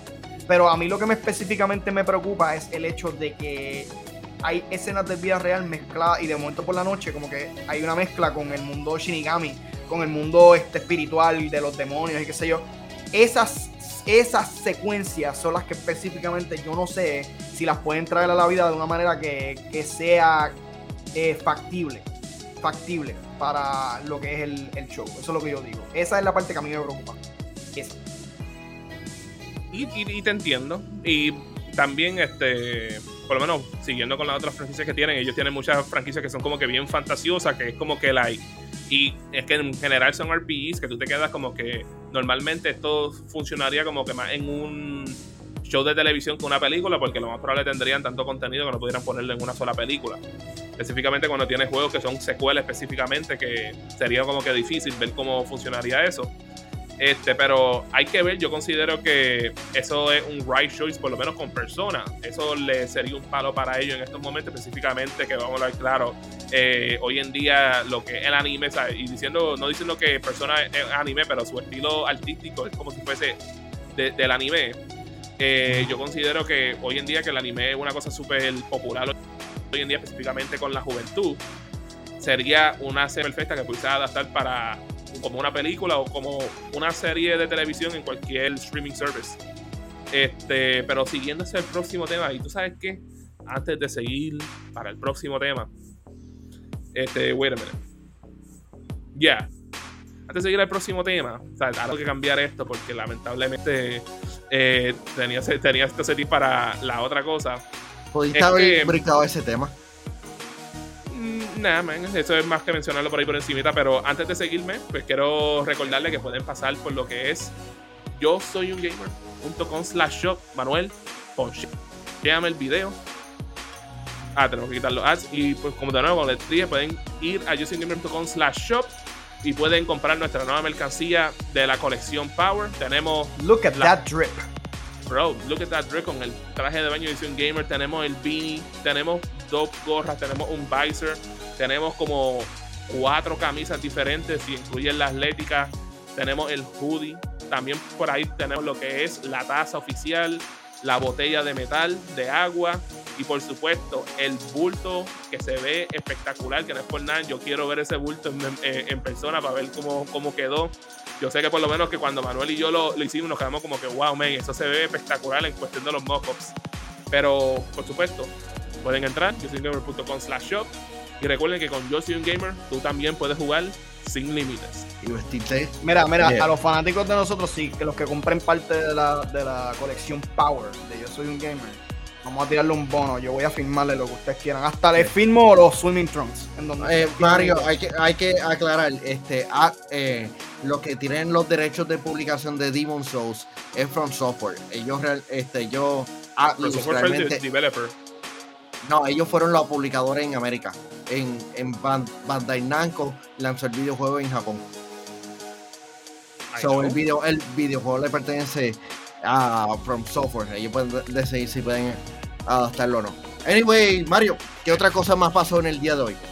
Pues otra cosa que pasó el día de hoy es que la gente de EA enseñaron ahí un poquito de skate. Ahí les tengo ahí un video de cuál es el, el estado actual de skate y de cómo tú, como jugador o fan de skate, puede, puede ayudarlo para que sea la mejor experiencia de skate disponible. Dale Así play. que, eso, es lo que estoy, eso es lo que estoy buscando por ahí. Ok, definitivamente ahí no parece que fue la mejor experiencia. Alguien se metió. Sí, no, este, por eso. pero- E- Este, este es pre, pre, pre, pre, pre, pre, pre, pre, pre, pre, pre, pre, pre, pre, pre, pre, pre, pre, alfa. Ok, uh, uh, that doesn't look nice. Oh, terrible. Okay, okay. I see where it's going. Realmente e- ellos mostraron esto para decirle a las personas, estamos trabajando en, el videojuego. Pero no, no esperaba que, que estuviéramos en, en este punto. Yo pensaba que, que íbamos a estar un poquito más adelantados. Adelantado, sí. porque wow, se ve bien, los movimientos se ven bien, pero sin duda que se tomen su tiempo, que se tomen su tiempo, porque especialmente me gustaría ver a EA haciendo otro tipo de videojuegos. Y esta es una de sus franquicias más queridas por muchas personas. Y que es lamentable que tuvo que venir Tony Hawk Pro, este, Pro Skater 1 más 2 y el éxito que tuvo para que obligara a EA a, a que trae. Por nada, pero esa área se ve bien detallada. Sí, traiga de regreso a Skate. ¿Alguno de ustedes llegó a jugar Skate? Yo, men, like, literalmente yo jugué el 2 a nivel que logré el platino, jugué mucho de Skate 3 y jugué parte de lo que fue Skate 1. Dame quitar eso por ahí. No, no, ya, ya. ya. Este, y personalmente para mí yo soy super fan de lo que es la serie de Skate. A mí me encantó y yo literalmente llevo fácil más de 10 años esperando a que sacaran una nueva secuela de este videojuego. Eh, por lo menos por mi parte, ¿sabes? Porque una cosa que dijeron en el video, porque como tú muteaste el audio no pudieron escucharlo, este, era que tú, si quisieras, te puedes suscribirte para poder ser parte de, los de las pruebas pre-pre-alfa que están, que están tirando y que tú puedas dar tu feedback de qué cosas te gustaría ver en el juego de skate. Una cosa que no es por nada que vi ahí que me interesó bien brutal es que como que estamos viendo que en el mundo de skate pueden haber múltiples personas ahí interactuando en el mismo mapa y jugando para y jugando así como que por este como que al mismo tiempo. Y, normalmente tú podías hacer eso como, como que más que con cuatro personas en el jue- los juegos originales. Y ahí vimos como más de eso como fácil más de 10 personas jugando al mismo tiempo. Y es algo que por lo menos a mí me interesó aunque por supuesto está en un estado que gráficamente tú te quedas como que like, ¿qué estamos viendo? pero gameplay wise las mecánicas que vi me están gustando lo que estoy viendo y pues por lo menos yo me registré espero poder jugarlo en un momento aunque si lo juego no voy a poder hablar sobre eso pero espero que cuando lance el juego más adelante que sea una experiencia que todos los fans de nosotros de, skate sea algo que lo que llevamos esperando por 10 años se, se valga la pena básicamente ¿qué tú piensas Robbie? En el caso mío, yo no, yo no juego skate. Yo no juego skate, pero sí tengo este, un corrido de panas que le encantan todos esos juegos de skate, tipo este, Tony Hawk. Eh, obviamente, y yo no, al, al no ser partícipe de esos juegos, no tiene el impacto que tuvo en, en Mario, en mí, pero sí tengo que admitir que es la primera vez que veo tantos jugadores interactuando en una misma tabla. Y eso para mí es interesante, para mí crea este, eh, chances de streaming únicas, ¿verdad? Eh, eh, honestamente, que, que, que, se- que todo sea para bien, que llegue pronto, que obviamente mejoren esas gráficas. Me gustaría ver, ver el viejo San Juan en alguna, en alguna tabla de skate, pero todos sabemos que eso probablemente no va a pasar. Eh, bueno con Eh, mods todo es posible con mods, con mods todo es posible. Pero sí, no, honestamente el, el juego se está viendo que está viendo, está yendo una, una dirección este, muy interesante, tipo Grand Theft Auto Online, en customizing y todas esas cosas. Eh, así que, why not? Maybe this is the game that'll pull me in. Quizás este es el juego que yo voy a empezar a jugar y me va a quedar como que wow, porque yo no he jugado esta franquicia los últimos 10 años. O sea, como que, ¿sabes? Tráiganlo, claro que sí, ¿sabes? Se ve interesante. Todo el mundo necesita este su juego predilecto y Skate está ahí para los nenes de los 90 que veían Jackass y todas esas cositas este, Así en mismo. MTV. Así que, vamos, vamos a eso. ¿sí? Así mismo, así mismo es Robbie, y por lo menos pues, añadiéndole como que dos cositas ahí a eso, pues una cosa que, que por lo menos que noté que en lo que se vio que se veía detallado, que me gustó, es que parece que estamos regresando de nuevo a un ambiente de ciudad, que es una cosa que no vimos en Skate 3, porque Skate 3 era más como un lugar re- re- residencial y una universidad y una montaña, y como que no teníamos ese elemento de ciudad que habíamos visto en los primeros dos juegos, y es como que fue algo como que fue bien mes este en o la otra parte me gusta que como que yo creo que es algo que vimos como que entre comunidad pueden como que hacer crear un área para ellos poder skate que eso es una cosa que habíamos visto antes que tú podías como que ir a lugares y poder editar las cosas y mover las cosas freely para que pudieses hacer tu propio skateboard más también hacer tus propios skateparks también Y pero en esto se notó como si potencialmente se puede hacer colaborativamente con otros, pues, otros jugadores. Yo considero que si eso sucede, va a ser una cosa bien cool para ese videojuego. Pero hey, hasta el momento, eso es todo lo que hay por el show de hoy. Les recuerdo de nuevo, si eh, no estás suscrito a nuestro Patreon, visítanos en patreon.com slash Yo soy un gamer. Mira, fue la Ay, primera vez que lo así. dije yo. Anda. Hell yeah, así, así, Ok, así mira, como mira, me gusta pero, mucho. Mario, Mario, les acabas de mentir a la gente porque no es todo. Ah, eso es verdad. Sí. No he terminado. Robbie.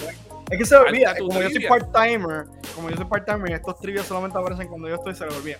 Ok, estas preguntas que tengo para el día de hoy son relativamente fáciles en comparación con las que he traído anteriormente, por eso es que tengo una, una serie de preguntas, eh, de una a tres, dependiendo del tiempo que, que tengan. Eh, el, el primero, y yo sé que Mario eh, se va a llevar esta pregunta al corazón, al corazón. Antes de Sonic ser un Hedgehog, Sega tenía planificado un diseño completamente distinto. Inclusive Sonic era un animal completa y absolutamente distinto. ¿Qué animal era Sonic antes de que decidieran que sería un puerco espín? No sé si un puerco espín es un puerco espín es un hedgehog, pero sí. Antes de que fuera un hedgehog. Mario, yo sé que tú vas a contestar esto en los primeros tres segundos. Tú sabes que lo más brutal es que yo, yo he visto esa, esa, esa respuesta y ahora mismo no me recuerdo ¿Un lo que es. Yo- este, I'm sorry, what? Did I stop ese- you? literal, es que lo más brutal es que yo sé que yo, yo, yo he escuchado eso en, en tantas ocasiones y ahora mismo no sé qué pensar. Ok, para contestarte la pregunta. Los diseños de Sonic antes de ser Hedgehog, tú tienes mano, tú tienes una respuesta. ¿Quieren adivinar? Ah. ¿Quieren adivinar? Antes, adivinen antes, adivinen antes. ¿Qué animal? Este, Un cerdo. yo voy a decir un conejo dingo. ahí en el chat. Un, tú dijiste un, un dingo, él dijo un cerdo. No hay más ningún. Este, ok. Eh, el, el la- diseño original de Sonic, al dijeron conejo otra vez. Eh, no. El diseño original de Sonic era un armadillo. Era un armadillo Ah. primero. Después decidieron volverlo un perro. No sé por qué. Todo el perro es el go-to animal aparentemente. Y después, aunque no lo crea, Jabalí dijo Iván Estrella, no. La tercera opción, un gato dijo Pierre Boston, la tercera opción que 23 consideraron dijo el giga. El Giga. La, la tercera, fíjate, estaría cool un juego de Yo Soy un Gamer, tener los diferentes personajes así side scroll. Pero anyway, este, el tercer diseño que consideraron, aunque no lo crean, era un ser humano con bigote.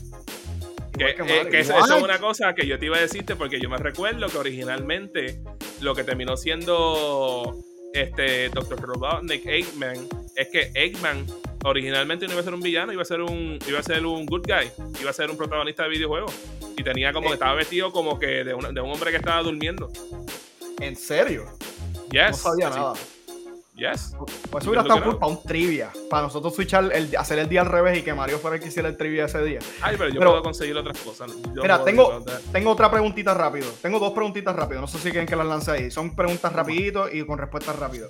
So- Ok, la segunda pregunta es más o menos, va por la línea de la primera. Es qué diseño tenía este personaje antes de ser el diseño final. Kingdom Hearts. Sora.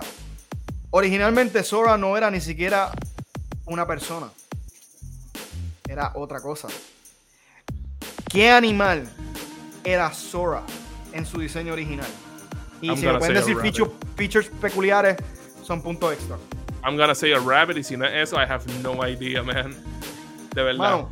Te veo ahí pensando. Idea, este, eh, eh, Sora. Eh, Estoy buscando para mostrarlo. Este de diseño salió hace casualidad, poco. era un sol.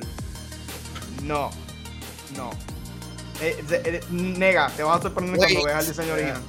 ¿En serio era eso? Sí.